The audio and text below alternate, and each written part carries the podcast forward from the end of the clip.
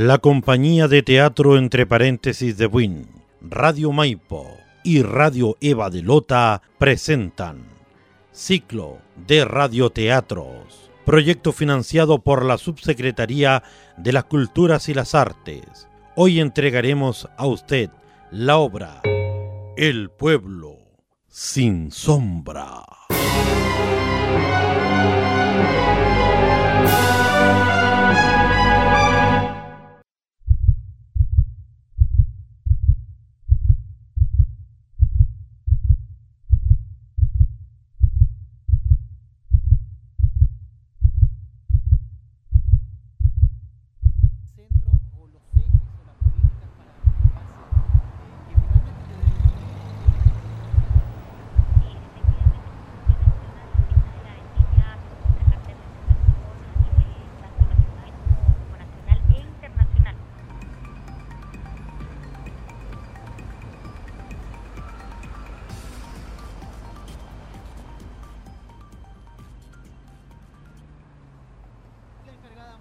Por aquí en la orilla, uno veía en la noche todos los cadáveres amontonados.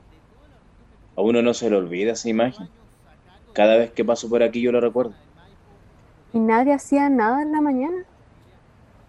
Nadie podía ver lo que pasaba en la noche, porque había toque de queda. Para eso era el toque de queda. En la noche se adueñaban de las calles. Y entonces, ¿cómo sabe usted que dejaban los cuerpos aquí? ¿Acaso era mi... No, yo simplemente era chofer. Era chofer de camión en ese tiempo. Mire, por aquí, por toda esta orilla, junto a la línea del tren, cuando ando tan tarde manejando y miro por aquí, siempre lo veo. No es algo que uno se pueda sacar tan fácilmente de la cabeza. ¿Me deja aquí, por favor?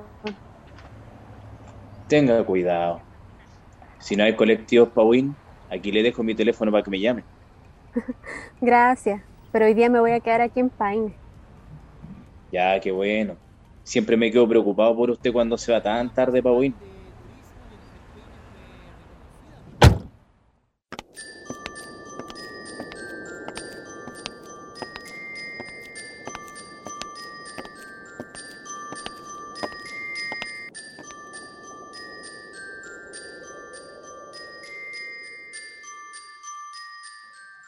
eso te dijo? No me extraña. Tiene que haber sido uno de esos choferes que los llevaban en la noche a buscar a la gente a sus casas y luego un sitioriazo. No debes confiar mucho en él, esa gente que estuvo metida ahí no tuvo escrúpulos en acusar a sus propios vecinos. No creo que sea así. Te lo digo, Amanda. Acá la gente tú la veías, es muy simpática. Te sonríe y todo, amable. Pero no sabía. Hay algunos por aquí que fueron capaces de delatar a sus propios vecinos, a sus empleados, sus trabajadores. No confíes en nadie, Amanda, menos en alguien que te habla de ese tiempo como si no hubiera sido nada o fuera parte de su rutina. Manuel, mañana me acompaña a ver a mi mamá al cementerio. ¿Al cementerio? Chuta, Amanda, ¿no me habíais dicho que tu mamá había muerto? no, mi mamá no está muerta. Trabaja en el cementerio. Tiene un puesto de flores. Ah. bueno, dale. Oye, ¿y estáis segura de que me la queréis presentar? O sea, recién me acabo de enterar que tu mamá está viva, está acá en Paine y que trabaja en el cementerio. Larga historia. Otro día. Mm, ¿Me acompañáis o no? Sí, dale, vamos. Igual me da un poco de susto el compromiso. Pero sí, dale, vamos. Así me cuentas más historias, pues, de Paine. Mm, te he contado tantas historias desde que te conocí que me da miedo cuando se me acaben, ya no vaya a querer estar más conmigo. ¿Crees que estoy contigo solo por tu historia? Sí.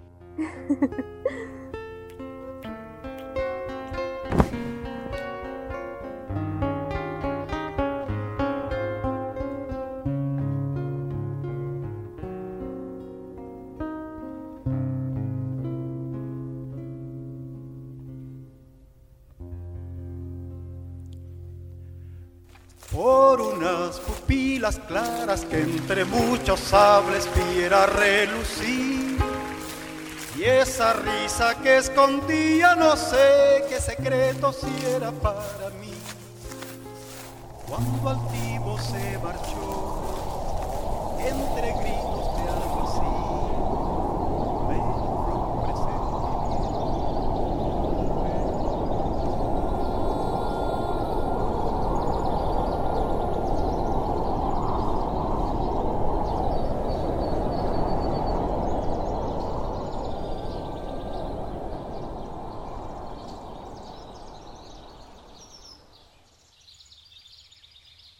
Hola Amanda, Hola, mamá. ¿te pasó algo? No, solo quise venir a saludarte. ¿Y quién este? Es, es mi pololo. No sabía que era tu pololo. Un gusto conocerla, señora... mm, Soledad. Eso, señora Soledad. ¿Te gustan las flores? ¿A quién no? ¿Y qué flores le regalaría a la Amanda? Eh, Pero mamá, no es justo. Él no sabe el significado de las flores. Solo así puedo saber qué clase de pololo tenís, pues Amanda. supongo que... mm, No sé, camelias. ¿De qué color? Rojas. Eh, mamá, eh, ¿está abierto el cementerio? Sí. Anda nomás. Vamos, Manuel, vamos.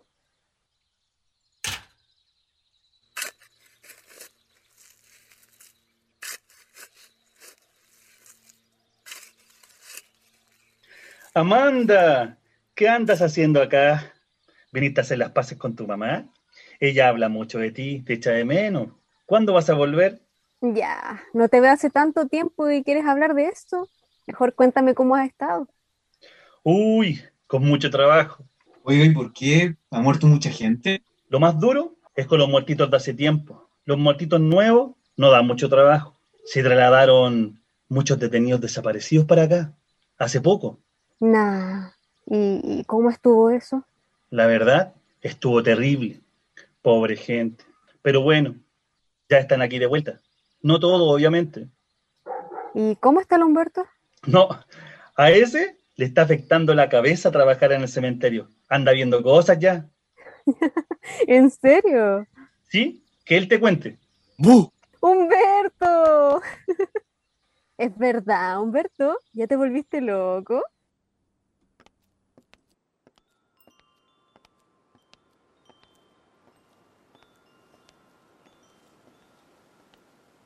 Oye, hace rato que se anda dando vuelta una niña súper linda por el cementerio. ¿La viste? ¿Y qué? ¿Crees que la va a conquistar? Menos mal que me puse mi mejor camisa. Jura que te va a pescar. Te apuesto que sí. Hola, señorita. ¿Necesita ayuda con algo? No puedo encontrar una tumba. ¿Y de quién es la tumba que anda buscando? Ando buscando la tumba de Florencia Riquelme. Yo la ayudo a buscarla. Mire, ¿Por qué me trata de usted? si no tengo tanta diferencia de edad. eh, no sé, es que soy respetuoso nomás. Mire, aquí está, ¿ves? Señorita, ¿va? ¿Y para dónde se fue? Y yo, y yo veía de lejos al Humberto, que andaba caminando así, moviendo los brazos, hablando solo, de un lado para otro. No. Sí, ríanse nomás, que no les pase a ninguno de ustedes. Ríanse nomás. No, no, y lo peor eh, fue cuando se fijó en la, en la foto de la tumba que andaba buscando. Ay, qué pena. ¿ah? Murió tan joven y tan linda. Es cierto, Humberto. Te enamoraste de una muerta. La gente no muere, ¿eh? solo el cuerpo nomás se pudre. Las personas no mueren, sino ¿para qué están los cementerios? Son para ellos. Cuando se pierden, así se encuentran. Se acuerdan de quiénes fueron. Mira la cara de este. Lo trajiste para puro asustarlo, Amanda. Que eres mala. Oye, oiga, joven, le voy a preguntar esto una sola vez. ¿Está seguro que la manda es de carne y hueso?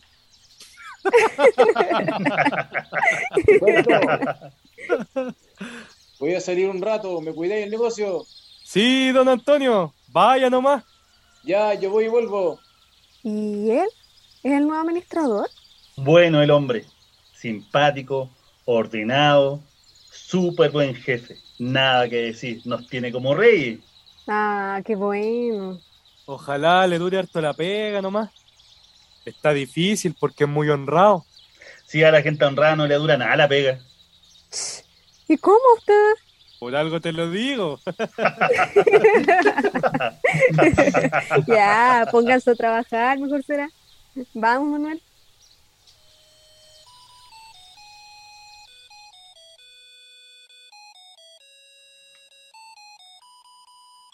¿Qué es eso? Es una tarjetita de Navidad. La gente la deja aquí en esta parte, donde sepultan a los niños. ¿Y quién la activó? El dueño de la tarjeta.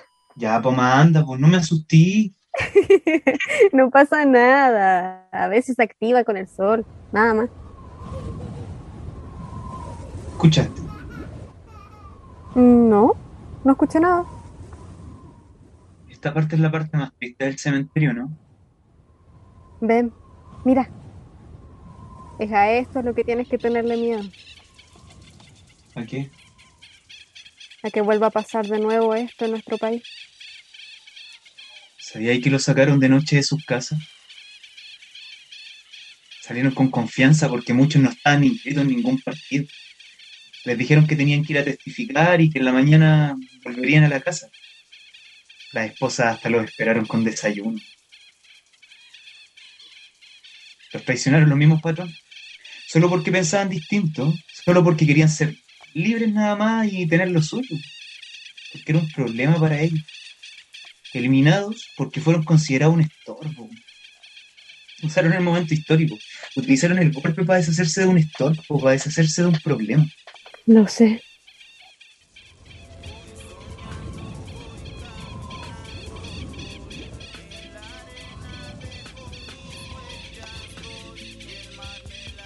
Ven, Manuel, apúrate. ¿A dónde vamos? Ven. ¿No deberíamos estar acá? Aprovechemos que no está don Antonio para echarle un vistazo a los libros. ¿Qué libro? Mira, lee. 20 de octubre de 1973. Ataque al corazón, 17 años. Sigue. Ataque al corazón, 18 años. Ataque al corazón, 19 años. Así eran los partes de defunción cuando morían acribillados. Y luego una rosa blanca en el banco de su sala. ¿Sabéis que no me imagino cómo pudieron seguir con sus vidas lo que tuvieron que vivir estas cosas? Yo sí, por eso, por eso siempre perdono a mi mamá. Oye, y después de todo lo que hemos conversado sobre esto, ¿por qué nunca me habéis contado? Supongo que por la misma razón que mi mamá, ella nunca lo pudo superar. Por eso terminó vendiendo flores, para poder estar más cerca de su dolor y acompañar a los otros en el mismo dolor. Es noble, pero ¿no será mejor seguir adelante? ¿Y cómo? ¿Cómo se puede seguir adelante cuando ni siquiera sabes dónde está? Poner reparación. Y además sigue la gente que participó de esos delitos vanagloriándose de sus pecados. Entiendo, perdón por decírtelo. No, no, Manuel, no me pidas perdón. No tú. Oye, ahí viene don Antonio. ¡Corre!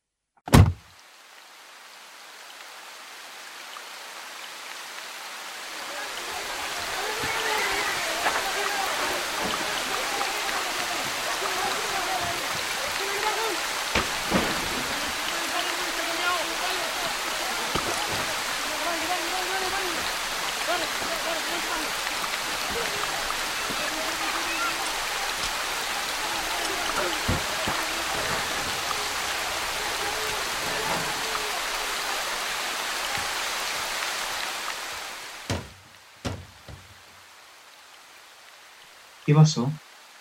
Se había abierto la ventana. Qué raro. Mira, Manuel, el suelo. ¿Alguien entró? Shh. No hay nada, ¿no? ¿Qué es eso? Ah, lo que tengo para emergencia. ¿Quién está en el living? ¿Hay alguien sentado ahí? Manuel, tengo miedo. No tengan miedo. Solo quiero contarles mi historia. ¿Quién eres? Tengo muchos nombres, más de 70. ¿Y ¿Cuál es tu historia? Cuando me agarraron me subieron de inmediato un camión. Lo presentí cuando puse el pie para subirme, pero no quería creerlo.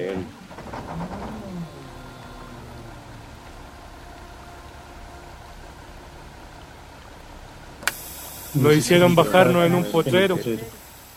Ahí me dijeron que corriera, que arrancara. Yo los miré, pero pensé que era una broma. Luego me golpearon. Y entendí que sí era una broma, pero de la cual yo no me iba a reír. Me volvieron a golpear. Y corrí. Y cuando iba a bastante distancia, dispararon.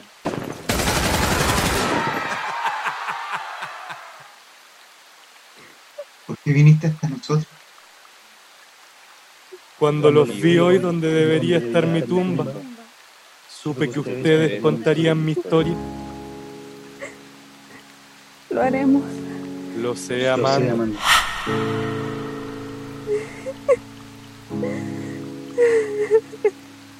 ¿Te diste cuenta, Amanda?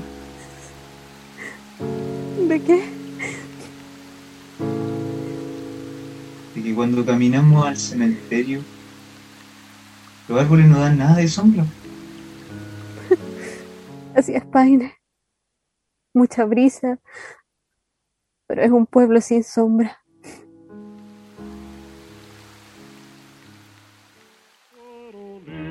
que siempre recuerdas mi tierra lejana. Tú me viste cantar mi tristeza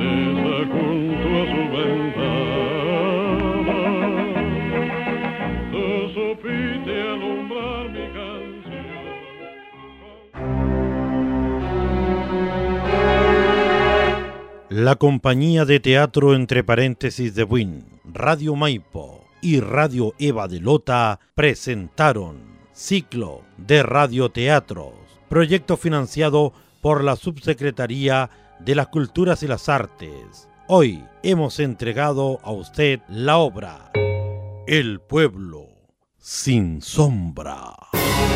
Guión dramático, escrito por Lía da Costa. Actuaron Camilo Araya, Yasna Parada, Lía da Costa, Fabián Arancibia, Romina Villar, Gabriel Toro, Rolando Collinao. Edición Mario Medina, Lía da Costa. Música Bastián Astudillo. Ciclo de radioteatro.